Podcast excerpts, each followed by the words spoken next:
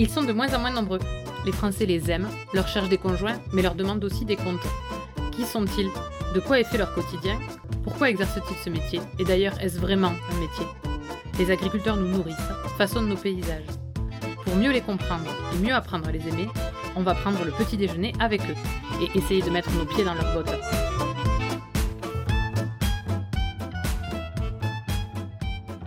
Comme dit Marion, ici, il faut y aller pour y aller. Autrement dit, on ne devine pas en arrivant dans son petit village qu'il abrite une jeune agricultrice dynamique et solaire comme Marion. Elle a plusieurs casquettes et plusieurs paires de bottes. Elle, qui se rêvait vétérinaire, qui a étudié la culture des noisettes, gère aujourd'hui avec ses associés son troupeau de 250 chèvres, la fabrication de ses fromages et la commercialisation de sa production. Attentive à maîtriser son entreprise et les risques qu'elle prend, elle a bien conscience que les années lui permettent aussi de s'améliorer dans ses nombreuses missions qu'elle a pour certaines appris sur le tas. Un matin pluvieux de mai, nous avons parlé produits, rêves et confiance en soi. Allez, on essaie ses bottes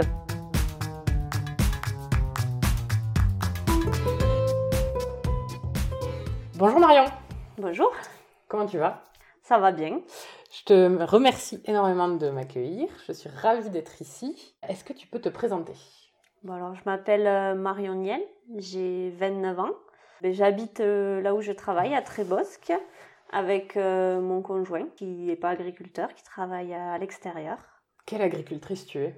Je sais pas comment me qualifier. Je dirais peut-être, euh, j'essaye d'être un peu moderne, de suivre un peu toutes les actualités, dans, principalement dans mon domaine et, autour. Et elles sont comment tes bottes? Alors elles sont de deux sortes. Soit elles sont marron quand je suis sur la ferme, soit elles sont plutôt blanches euh, quand je suis à la fromagerie. Est-ce que tu peux me raconter ton enfance? Alors mon enfance, elle n'est pas du tout liée au milieu agricole que moi je suis pas du tout issue de ce milieu. J'ai grandi avec mon, père, ma mère euh, et ma sœur. ensuite mes parents se sont séparés et d'un côté mon père et de l'autre ma mère s'est euh, remise et puis ensuite installée avec euh, mon beau-père qui est agriculteur en fait. Donc c'est là que j'ai un peu découvert ce milieu-là et, et ils ont eu mon, mon frère. Voilà du coup, tu as grandi en Aveyron quand même oui, oui, oui, pas très loin d'ici en fait, pas très loin de Trébosque où je suis aujourd'hui, euh, plus sur Lioujas, tout ça, mais je suis toujours restée en Aveyron. Est-ce qu'il y a un souvenir particulier de ton enfance qui te revient quand on en parle? Un souvenir qui me traverse l'esprit comme ça? Hmm, Je dirais le temps que je passais euh, avec mes animaux quand même. Hmm. T'avais quoi comme animaux?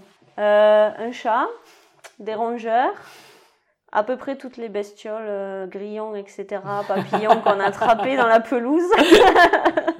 la joie des, des poules. voilà, principalement ça. Et puis on avait eu un chien aussi passé un moment. À 15 ans, elle rêvait de quoi, Marion? Elle rêvait de devenir vétérinaire. Ouais. D'accord. Voilà, j'avais fait euh, tous mes stages et un peu essayé de découvrir ce milieu-là. Et puis, et puis de fil en aiguille, finalement, je m'en suis un peu détournée. Pourquoi? Oh, ben, Je me suis rendu compte que moi, ce que j'aimais bien, c'était hum, prendre soin des animaux, élever les animaux, mais pas vraiment les charcuter, quoi. le côté sang, euh, etc., opération, euh, hum, ça me plaisait pas vraiment. D'accord. Et comment tu fais aujourd'hui, du coup, quand... Euh, on fait jamais rien de si terrible. Bon, tout, là où on fait le plus que ce qui ressemblerait au travail du vétérinaire, on va dire, c'est les mises bas. Hum ça, ça reste, euh, ça reste correct. J'arrive à m'en sortir. acceptable. Ouais, puis c'est nos animaux, quoi. Mm. Donc il y a un affectif en plus et, euh, et, tout ça. Mais le côté ouais, vétérinaire, je m'en suis un peu détournée en, regardant de plus près. Euh, et du coup, de potentiel futur vétérinaire à potentiel future agricultrice, comment t'as comment as cheminé? Alors j'ai cheminé que j'ai fait toutes mes études dans l'agricole parce que c'est toujours un, milieu qui, qui m'a intéressée mm. en fait. Mais bon, je pouvais pas dire si j'allais finir au départ vétérinaire ou technicienne à la chambre d'agriculture ou euh, voilà. Mais plus ou moins, ce milieu m'a toujours plu pour ses valeurs, pour euh, pour le fait d'être proche des animaux, etc. Donc euh, j'ai fait mes études à La Roque. ensuite, je suis partie faire, c'était un bac général, un bac S. Ensuite, je suis partie faire un DUT à Aurillac en agronomie. Et après ça, j'ai voulu euh, poursuivre mes études parce que, ben, parce que d'une part, j'aimais bien étudier, j'aimais bien l'école, c'est quelque chose qui m'a toujours plu. Et d'autre part, vu que je savais pas vraiment ce que je voulais faire exactement, je me suis dit pourquoi pas. Et euh, donc, je suis rentrée en école d'ingénieur à Toulouse, à l'ENSAT. Ok. Voilà. Et du coup, tu as fait bac plus 3, 4, 5. C'est ça. D'accord. Ouais, ouais. Dans, dans l'agricole, du coup. Avec une orientation particulière euh, sur l'élevage ou Pas du tout. Pas du tout. Pas du tout. Je, je pense que j'ai à peu près tout vu et même mon mémoire de fin d'études, je l'avais fait sur la, la culture de noisettes en agriculture biologique. Ah oui, d'accord. Donc euh, voilà, euh, rien à voir avec les animaux pour le coup. Mais voilà. Non, non, euh, je suis restée euh, vraiment euh, un peu ouverte d'esprit surtout quoi. Et même, je vous dirais que la production que j'ai le moins vue, c'est les chèvres en fait. D'accord. Et donc ça, c'est ton parcours scolaire. Et euh, après, au niveau plus euh, personnel, euh, est-ce que tu revenais régulièrement sur l'exploitation? Est-ce que tu, enfin, comment tu Alors, euh, bon, du coup, à 17 ans, enfin 18 ans après le bac, moi, je suis partie vivre, euh, j'ai pris mon appartement, vu que je faisais mes études à Aurillac et tout ça. Et à ce moment-là, euh, ma mère et mon beau-père, ils ont emménagé sur, sur la Mhm. ferme. Donc, j'y venais le week-end, Mhm. assez souvent. Et euh, non, j'allais pas vraiment sur la ferme. J'avais en tête plus ou moins tout ce qui se passait. J'avais été un peu à, à la période où, avant d'avoir des chèvres, ils avaient des vaches, donc euh, tout ça. Puis ils ont basculé sur des chèvres, et, euh, mais non, je m'y intéressais pas plus que ça. D'accord. Voilà. Et du coup, tu dirais que le déclic, il s'est fait à quel moment? Le déclic, je dirais qu'il s'est fait parce que une fois que j'ai eu fini mes études, j'ai travaillé dans une coopérative agricole euh, dans le Lot et j'étais euh, technicienne en bovin viande quoi. Mhm. Enfin, j'accompagnais les agriculteurs, euh, on va dire sur euh, leur diagnostic économique, etc. voilà, de, de leur ferme. Et en fait, souvent, quand j'allais en rendez-vous, donc c'était ma tâche, quoi, de, de faire des rendez-vous et d'étudier un peu tout ce qui était compta et tout le tour. Et en fait, je me suis rendu compte que j'avais envie d'être à leur place, quoi. Mm. De pas être à la mienne, euh, de pas avoir le côté être en coopérative, Mm. etc., que le fonctionnement me plaisait pas, mais que moi, euh, leur vie me faisait rêver, quoi. Même si certains me parlaient euh, en me disant que j'avais de la chance d'être là où j'étais Mhm. et qu'il ne fallait pas s'installer Ouais, quoi et certains avaient des discours un peu sombres et euh, mais pourtant moi je- ça me plaisait vraiment ce qu'ils faisaient la, la façon dont ils géraient leur métier leur vie etc ça m'intéressait et donc je pense que le déclic il, il s'est fait là. D'accord. voilà, à ce moment là Ça t'a apporté quelque chose d'être, euh, d'avoir connu une expérience de salarié avant d'être euh, agricultrice? Oui. Euh, oui déjà de voir un peu le milieu du travail parce que bon on, on entend pas mal de choses c'est comme ci c'est comme ça. Sauf que quand on y est vraiment dedans on se rend compte de ce que c'est concrètement. Donc ça m'a servi à ça même si je ne le suis pas restée très longtemps quoi parce que je suis sortie de l'école à 23 ans. Et je me suis installée à 24 ans. Oui, d'accord. voilà À quel moment tu t'es sentie euh, agricultrice? Tu t'es regardée dans ta glace un matin, tu t'es dit ça y est, je le suis. Hum, je crois que la première fois que je suis rentrée dans la fromagerie pour euh, transformer les premiers litres de lait. Là, je me suis dit, ah, ça y est, là, ça commence vraiment, en fait. C'est c'est là que ça commence. D'accord. Est-ce qu'il y a un jour où tu t'es dit euh, que tu avais envie de absolument tout envoyer bouler? Oui, plusieurs fois. Ouais. Ouais, je pense que ça arrivera encore, d'ailleurs. si, si, il y a des jours où euh, c'est compliqué, où on remet en cause un peu ce qu'on fait, etc. Où on est là, où on se projette aussi dans l'avenir en se disant, mais qu'est-ce qu'on va faire dans, dans quelques années Euh, Oui, ça arrive. Honnêtement, ça arrive. Ça fait combien de temps maintenant que tu es installée? Euh, ben, du coup, ça fait 5 ans. Au moment où tu es devenue agricultrice, quel est le meilleur conseil qu'on t'ait donné et qui te l'a donné? Alors, je dirais que c'est... euh, quand je suis devenue agricultrice, on va dire, avant de l'être, euh, bon, pour la partie euh, fromagerie, en fait, Mhm. j'ai fait un stage très formateur, aussi bien d'un point de vue purement Mhm. technique, mais aussi humain, en Mhm. fait. C'était chez Jean-Charles et Annie Bendo, je pense que je peux les citer à Clairvaux, qui sont producteurs de fromage de chèvre. Et je crois me souvenir que Jean-Charles m'a dit quelque chose du genre fais attention de ne jamais trop entrer dans le système. Dans le système euh, investissement, Mhm. subvention, euh, dans le système agricole euh, comme on le connaît aujourd'hui. Et je pense que j'essaye toujours de, de balancer, de garder ça en tête et de garder, euh, de garder cette idée en tête et de, de toujours peser le pour et le contre et de pas m'engager dans une voie qui peut-être paraît plus simpliste, mais en fait qui ne l'est pas du tout. Si tu devais lui dire quelque chose à Marion de 15 ans, tu lui dirais quoi aujourd'hui? Euh, De foncer. je lui dirais de foncer, je lui dirais euh, si elle a envie de réaliser un rêve, de qu'elle a quelque chose en tête, d'essayer. Parce qu'honnêtement, euh, entre guillemets, ça fait un peu bête de dire ça, mais on n'a qu'une seule vie, mmh. entre guillemets. Et je pense qu'il faut, faut se donner les moyens d'essayer de, de, réaliser ses rêves et que il n'y a pas tant de barrières que ça, quoi. Et je pense qu'on peut les franchir si vraiment on a la motivation. Ouais, je dirais ça. tu l'as un peu dit, du coup, toi, tu es agricultrice, tu es aussi mm. fromagère, tu fais aussi de la vente euh, mm. en circuit court, donc tu es commerçante. Comment tu as fait pour apprendre euh, tout ça? Ah, j'étais pas toute seule, je l'ai jamais été. Euh, le côté agricultrice, ben, ce que j'ai appris et ce que je sais, même s'il m'en manque beaucoup et que j'en ai encore beaucoup à apprendre, ben, je pense que je l'ai appris avec mon beau-père et ma mère, principalement. Euh, ce que je sais des chèvres, de comment il faut s'en occuper, comment il faut traire, comment il faut les alimenter, etc. Voilà. Toute la partie mécanique, je la maîtrise pas du tout. je suis pas sûre d'y arriver un jour. Tu conduis le tracteur quand même. Euh, un Petit peu, plutôt le télescopique, mais j'avoue que ouais, c'est pas ma tasse de thé, j'ai bien peur que ça le soit jamais quoi. Mais bon, faudra bien faire le minimum quand même. Ensuite, la partie fromagerie, ben, je l'ai beaucoup appris avec Jean-Charles et Annie. Et avec des, des formations que j'ai fait à Aurillac où, où j'ai passé euh, des moments super, quoi, vraiment. Euh, et puis la partie vente, commercialisation, euh, je pense que c'est clairement la partie où si on faisait euh, en remontait en arrière, euh, je crois que je suis plus la même personne qu'il y a 5 ans pour, pour la façon dont je gère ça. quoi. C'est quoi qui a changé du coup? La confiance en moi, hmm. je pense. Bon, cette partie-là, je l'ai vraiment appris sur le tas. J'ai pas fait de formation, j'avais pas fait de vente avant, jamais. Donc j'ai tout appris comme ça au gré des expériences, quoi. Et, et, oui, et ça a clairement changé. Je pense qu'au début, j'étais plus timide, plus réservée, plus indécise, plus influençable. Et maintenant, euh, je crois que ouais, j'ai plus les deux pieds euh, ancrés dans le sol et la négociation est plus dure. voilà. À quelle heure tu enfiles et tu quittes tes bottes?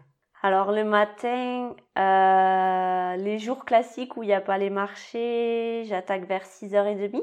Je vais récupérer mon lait. C'est mes associés, ma, ma mère et mon beau-père qui font la traite. Moi, je récupère juste mon lait et puis je pars travailler à la fromagerie. Euh, les jours de marché, c'est 5 heures. Ça pique un peu plus. et le soir, euh, globalement, j'ai quand même la chance de finir assez tôt. Je finis par euh, de la fromagerie, tout ça, vers 6 heures. D'accord. Tu fais pas la traite le soir non plus? Non. D'accord. Bon, si on parle de mes activités principales, moi, je fais, bon, mais du coup, tout ce qui est transformation, mmh. tout ce qui est vente lié à ça, que ce soit administrativement et, et dans les livraisons, dans les marchés, etc. Euh, je m'occupe des chevrettes, mmh. euh, beaucoup, je m'occupe beaucoup des chevreaux en période de mise bas, de la mise bas globalement, tout ce qu'il y a autour et puis euh, un peu l'élevage des chevrettes derrière. Les chevrettes, c'est les chèvres que tu vas garder pour après qu'elles deviennent productrices, c'est ça? C'est ça, c'est celles qu'on élève pendant un an et qui ensuite mettent bas à un an pour la première fois et puis rentrent dans le, dans le circuit, quoi, mmh. produisent le lait. Donc ça, c'est, on va dire, mes, mes trois principales tâches au quotidien. Voilà. Quand tu t'es euh, installé, il y avait ta mère et ton beau-père qui étaient sur l'exploitation déjà. Ils avaient déjà les chèvres. Toi, ce que tu as amené, c'est la partie transfo et vente. Comment ça s'est passé entre vous, le... ce moment où tu es arrivé? Tu as un peu bousculé euh, une partie du, du truc? Ça s'est passé de manière, je pense, on dira assez fluide. Mhm. Après, euh, c'est deux visions différentes qui se confrontent et se confrontent encore aujourd'hui, je pense. Mais bon, au final, la confrontation a du bon des mhm. fois. Euh, donc ouais, moi je suis arrivée, euh, mon beau-père et ma mère étaient installés. Après, pour des raisons un peu économiques qu'il y a eu euh, en conséquence à la crise caprine, ma mère était retournée travailler à l'extérieur mhm. pour me laisser la place au moment où je suis arrivée en disant et si on transformait du lait quoi. Mhm? Donc là, pour eux, c'était même pas une idée qui leur avait traversé l'esprit ni même mon installation qui a été, mm. euh, j'ai commencé à leur en parler et puis finalement ils ont jamais été contre et puis finalement ça s'est fait comme ça au, gré des mm. opportunités. Parce qu'au final on s'est installé, euh, je me suis installée sans prêt bancaire ni mm. rien quoi, hein, sans crédit et tout ça. Donc c'était vraiment euh, tombé comme ça. Et avec ma vision des choses qui était que il faut plus travailler le produit, enfin qui est plus une, c'est pas seulement une vision agricole comme celle de mon beau-père où on est sur l'élevage, on est sur le travail des cultures etc moi, c'est une partie que je connaissais pas et qui me reste encore à découvrir sur pas mal de choses. Moi, j'apportais une autre chose, c'est de la valeur ajoutée en fait. Et donc on a démarré, euh, on a démarré comme ça, euh, en se disant de toute façon on prend pas de risque hein, entre guillemets, donc tout est autofinancé à, à, à, mon arrivée quoi. Donc euh, on a démarré comme ça et puis on a, on a, on a trouvé notre rythme. Et les décisions, vous les prenez comment? On les prend ensemble. Les décisions importantes, on les prend, on se concerte. D'accord. Vous faites des réunions d'associés Vous faites quand même ça On mange ensemble le midi. Voilà, moi je mange chez ma mère et mon beau-père et donc c'est les moments qu'on a pour euh, discuter parce qu'après il arrive que des fois dans la journée on se croise pas. Euh, pas du tout quoi. Donc euh, c'est les moments qu'on a ensemble pour discuter. Et du coup, par rapport à ce, que tu disais de quand tu étais ado, où justement c'était le relationnel avec les animaux qui était important, on voit aujourd'hui que tu en as peut-être un peu moins, que ça te manque pas, tu arrives à trouver ton équilibre quand même entre toutes ces parties-là? Euh, bonne question. oui, ça me manque pas parce qu'en fait, ça, ce qui a pris le pas, c'est vraiment euh, la partie euh, transformation qui me plaît vraiment, le fait de, de, créer son produit et de le commercialiser derrière. Mais j'oublie pas la base euh, des animaux et j'en ai un très bon rappel au moment des bisbas quand même.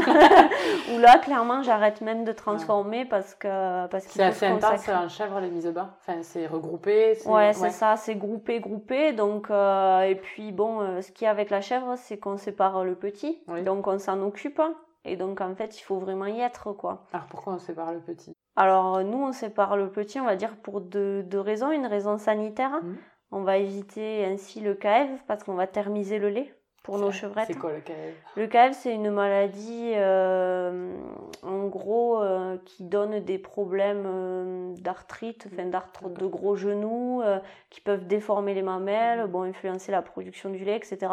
Et qui, si ça prend vraiment de l'ampleur dans un troupeau, ça devient vraiment problématique quoi. Donc on limite ça en thermisant le lait, donc on prend soin des petits et puis il y a l'aspect économique aussi.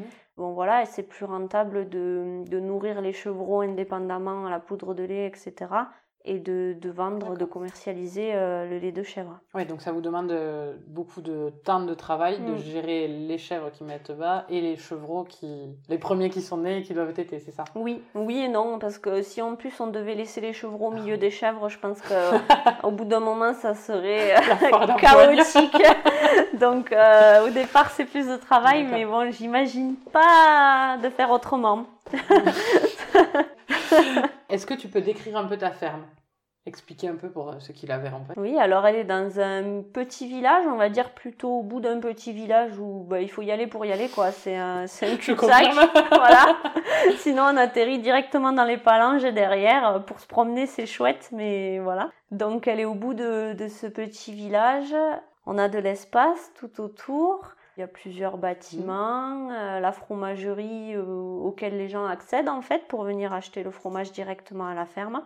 Je dirais qu'on est assez tranquille. On est, on est à la campagne, mais en même temps, on n'est pas loin de, de Rodez, de l'Essac, des commodités en fait.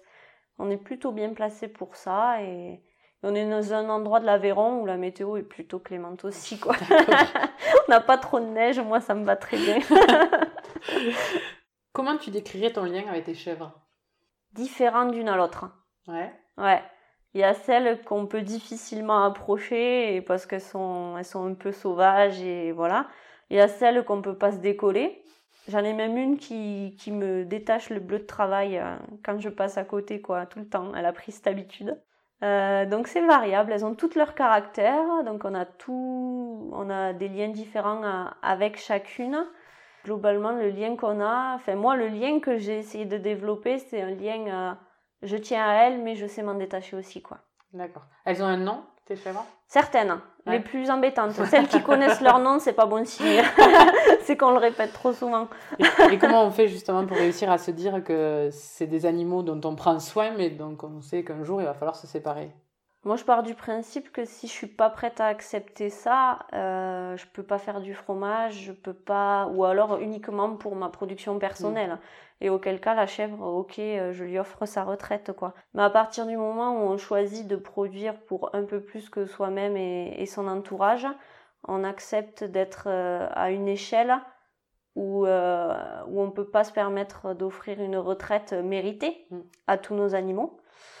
Euh, donc en fait, euh, même si c'est un crève-cœur à chaque fois, euh, quand on envoie des chèvres à la réforme, à l'abattoir, donc. Hein. C'est jamais un bon moment, et en particulier quand il y a celle qu'on aime bien dedans, quoi. Mais bon, on apprend à l'accepter on apprend à l'accepter et nous ce qu'on essaye de faire, enfin moi je le vois comme une continuité, c'est que il y en a certains qui vont dire waouh elle est dingue elle, mais en fait moi je veux qu'elle revienne ici sous forme de viande, c'est triste à dire, mais comme ça j'ai la sensation de les avoir honorées jusqu'au bout en fait. Je sais qu'est-ce qu'elles sont devenues, elles sont devenues de la saucisse, c'est triste, hein.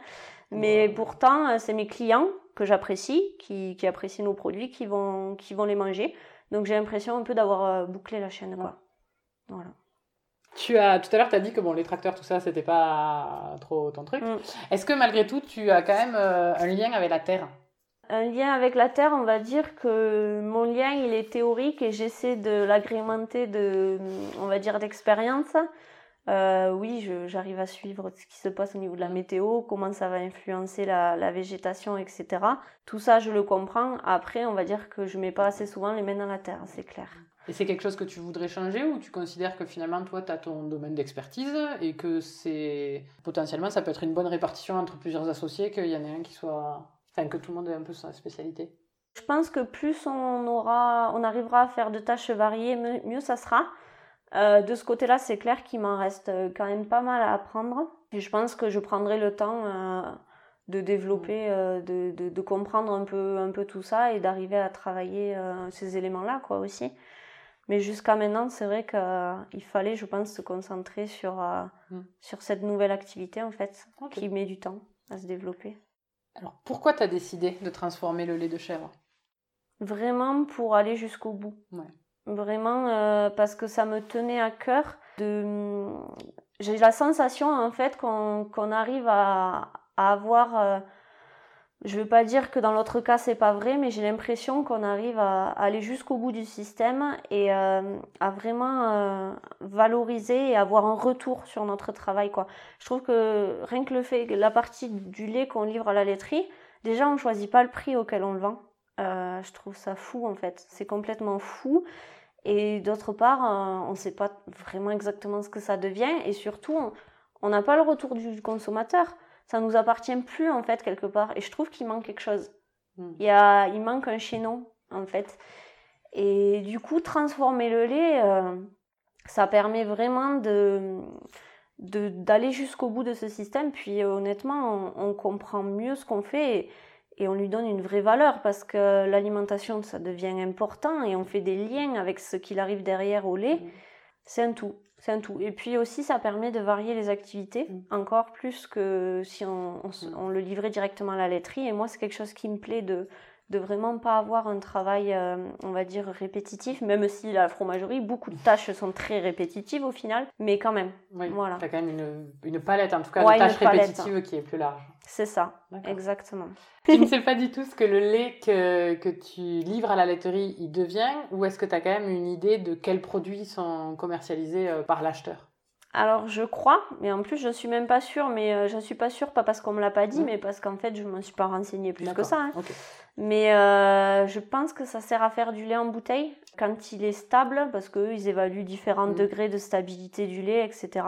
Et donc ça peut faire du lait en bouteille, sinon autrement je crois que ça fait du, pour ne pas citer la marque, mais quand même rondelé. D'accord. Voilà. Après honnêtement, je crois que ça part à Rodez pour certaines, euh, certaines livraisons, mais il y en a aussi dans, qui partent dans d'autres départements. Enfin, ils évaluent le lait et ils le, ils le dispatchent comme, euh, comme ils veulent quoi.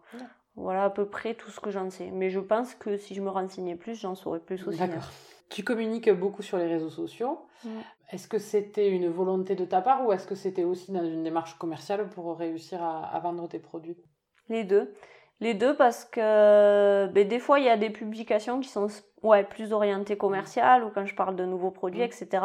Mais des fois il y a des publications où j'explique, j'explique euh, euh, comment vont se passer les mises bas, J'explique euh, l'insémination euh, animale, enfin pourquoi on fait ça.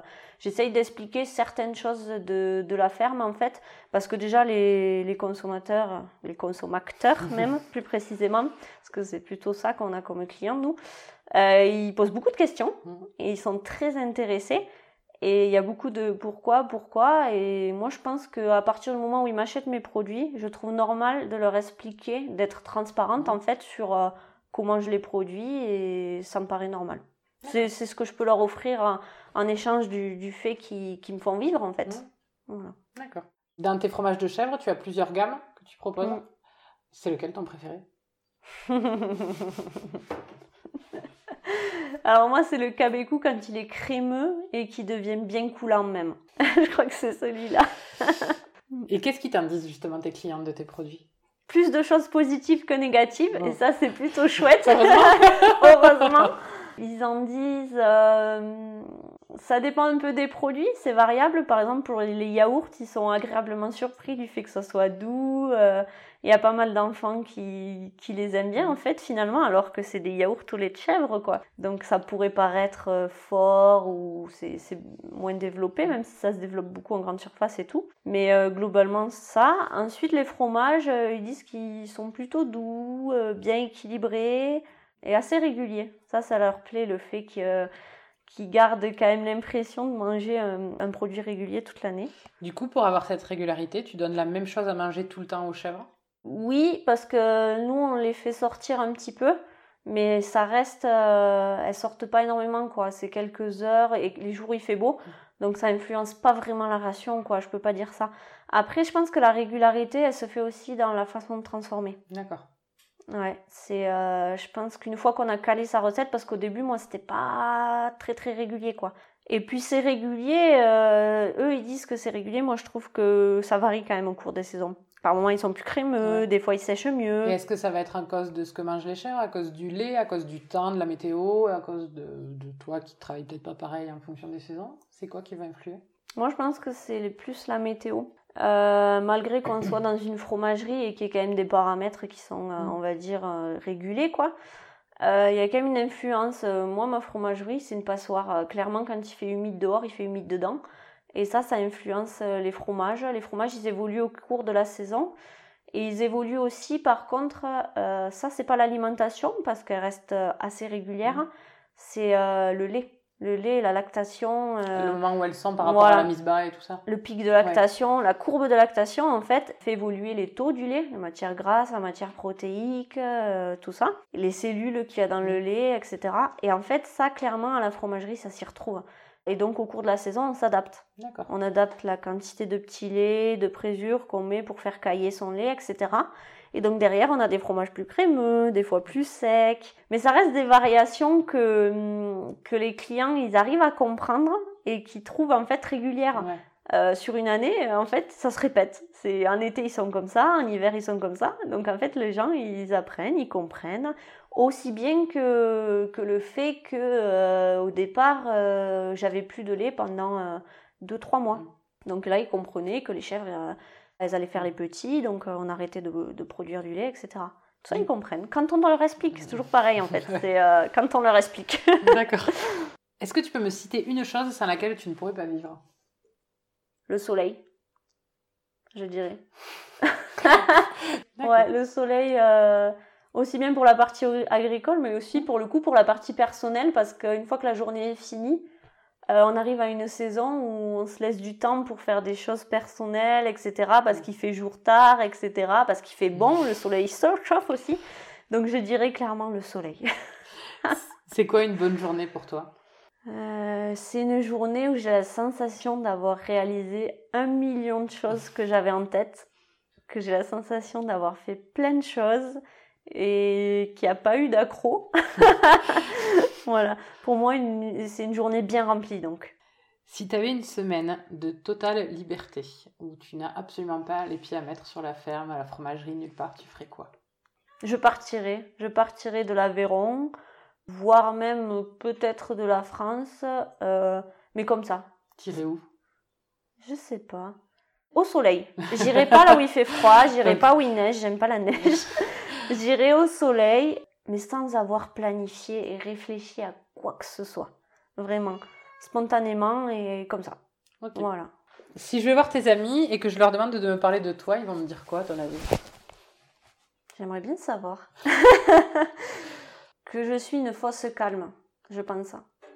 Euh, dans le sens où, globalement, avec mes amis, je suis plutôt calme, posée, euh, réfléchie, euh, voilà, pas, pas forcément speed. Mais en fait, derrière, euh, je pense qu'il faut que ça bouge. Et dans mon travail, il faut que ça bouge et il faut que j'avance. Et je pense que ça serait ça. Après, euh, bon, je pense que je suis pas prise de tête non plus. Je suis plutôt euh, tranquille. Voilà. Il y a un des participants au podcast qui a dit un jour que les agriculteurs étaient des valeureuses personnes. Est-ce que tu es d'accord ou pas? Ouais, je suis d'accord. En quoi tu es valeureuse du coup? Dans le sens où je me donne vraiment les moyens de, de, de faire vivre ma ferme et d'atteindre mes objectifs. Donc pour ça, je me lève tous les matins, 7 jours sur 7 et voilà, sans rechigner à la mmh. tâche quoi. Après, euh, ouais, les agriculteurs sont valeureux et je pense qu'ils ont aussi des bonnes valeurs. C'est quoi les valeurs de l'agriculture du coup? Et des agriculteurs? euh, L'authenticité, je pense. Vraiment, on est authentique, assez traditionnel finalement quoi. Et euh, on, a, on a un mode de vie qui est simple en fait qui est simple finalement dans le sens où on se contente euh, un peu de ce qu'on a et, et, où notre travail est aussi notre euh, vie en fait. C'est un peu tout se mélange, je trouve. Enfin pour ma part c'est ça, euh, tout se mélange et je peux pas dire que je vais travailler le matin. Je dis que je vais m'occuper en fait. Je pense que les agriculteurs ils sont comme ça et ils sont ils sont valeureux dans le sens où ouais, on a vraiment, vraiment le travail dans la peau, contre guillemets, si on peut l'appeler travail pour ceux qui l'appellent travail. Moi, j'aime autant dire occupation, quoi. Qu'est-ce qui te rend fière aujourd'hui? Là où j'en suis, peut-être, tout simplement. Il y a cinq ans, j'avais vraiment en tête d'arriver à créer euh, ben, cette fromagerie, à créer mes produits, etc. Et aujourd'hui, j'y suis arrivée et j'en vis. Voilà, j'arrive à, sortir mon salaire. Euh, mon beau-père et ma mère, ils vivent aussi sur la ferme, tous ensemble, et, et ça, ça me rend vraiment fière. à 95 ans, quand tes arrière-petits-enfants te demanderont qu'est-ce que c'était ton métier, tu leur répondras quoi? Oh, comment je le qualifierais? Je dirais euh, productrice de produits de qualité. à celui qui écoute et qui connaît rien, tu veux lui dire quoi? Celui qui connaît rien sur le milieu agricole, que si jamais ça vient à l'intéresser, il faut qu'il s'y intéresse. Le milieu agricole, il évolue en permanence, en permanence, et on aura toujours besoin d'agriculteurs pour, euh, pour nous nourrir si on veut continuer à, à faire vivre, à faire évoluer nos paysages, à garder nos paysages ouverts, etc. On aura toujours besoin d'agriculteurs près de chez nous et avec des, des, valeurs et notre agriculture, elle reste assez euh, traditionnelle et à l'échelle humaine, quoi, à l'échelle familiale ou même humaine entre petits, petits groupes de personnes. Et euh, donc pour ça, on aura toujours besoin de gens euh, qui veulent s'investir, quoi. Et donc s'il y en a qui, à qui ça peut plaire, venez dans nos fermes. Nous, on prend des stagiaires toute l'année, tout le temps, en permanence. Donc venez découvrir et venez voir si ça peut vous plaire et il y a de la place. Il y a vraiment de la place quoi pour, euh, pour qu'on travaille euh, tous ensemble. Et en trois mots pour finir, qu'est-ce qui te botte dans ton métier? De me lever tous les matins euh, en ayant pour, pour première vue mes chèvres qui sont toujours de bonne humeur. Merci Marion. Merci. On peut avoir entendu des agriculteurs nous dissuader d'exercer ce métier, mais rêver devant la vie qu'ils mènent. On peut être attentive à ses chèvres et être soucieuse de les valoriser jusqu'au bout, au regard du respect qu'on leur doit. On peut avoir l'air calme, posé, mais aimer que les choses avancent, qu'elles bougent. Enfin, on peut être fier de réussir à se dégager un revenu grâce à des produits dont les clients sont satisfaits. C'est ça, être agricultrice aujourd'hui. À bientôt dans de nouvelles bottes. Si vous avez aimé, n'hésitez pas à partager ce podcast ou à le noter avec 5 étoiles sur Apple Podcast laissez-nous un petit like ou un commentaire, nous serons infiniment heureux de vous lire. A bientôt dans de nouvelles bottes.